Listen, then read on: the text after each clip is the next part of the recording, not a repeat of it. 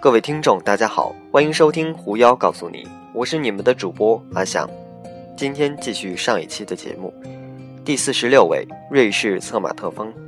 策马特是位于瓦莱斯州，海拔有一千六百二十公尺高，人口只有一万五千的小城镇，同时也是瑞士冰河列车的起终点。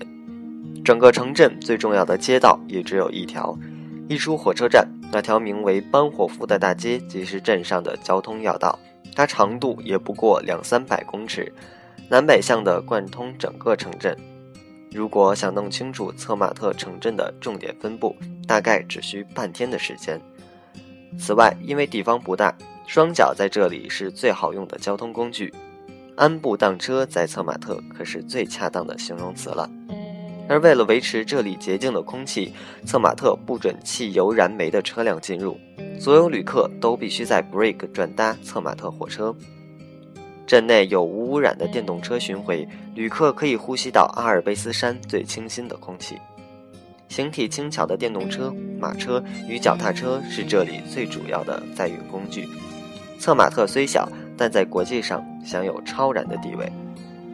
紧贴着世界闻名的马特洪峰。标高四千四百七十八米的马特洪峰高耸于策马特镇，如钢铁般的角锥形造型，知名度可不下欧洲第一高峰白朗峰。马特洪峰高在阳光中闪耀，展示着大自然的神奇力量。策马特成为了探访此名山的落脚点，各地的游客汇聚于此，等待乘坐登山缆车上至海拔三千一百三十一公尺的观景台。远眺马特洪峰及瑞士最高之杜科峰，还有最大的冰川就展现在眼前。策马特有绝佳的登山健行步道与滑雪场。策马特全区共有大小缆车一百零三部及两条高山火车路线，经由缆车连接可跨越至意大利。因此，除了专门朝圣马特洪峰的游客之外，许多爱好此类活动的人也将策马特视为天堂。这使得策马特中年游客总要比当地的居民多得多。本区不但名列世界十大滑雪区中，也是欧洲高消费指数区域之一。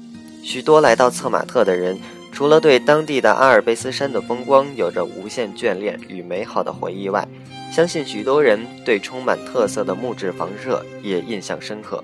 尤其是家家户户窗台前种植的鲜花，不论是紫或红，是黄或白。颜色总是那么纯净灿烂，仿佛是因吸收该洁净空气与阿尔卑斯山系精华孕育出来的结果。除了白天忙碌的活动外，夜晚降临时不要忘记到外面散散步。低垂的天空下灿烂的星光与寂静的气氛相呼应，将会给你带来一夜的好眠。第四十五位，中国西安的兵马俑。西安市西阳村的村民在村南打井时，无意中发现了秦兵马俑。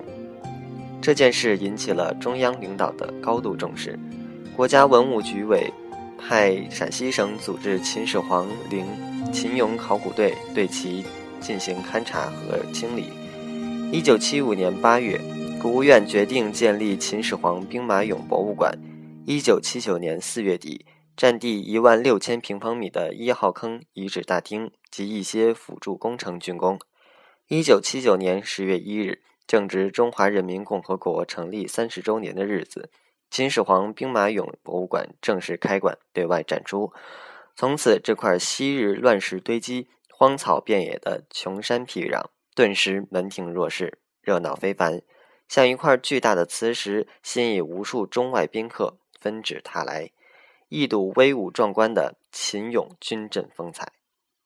好了，这就是今天的节目。狐妖告诉你，我们明天见。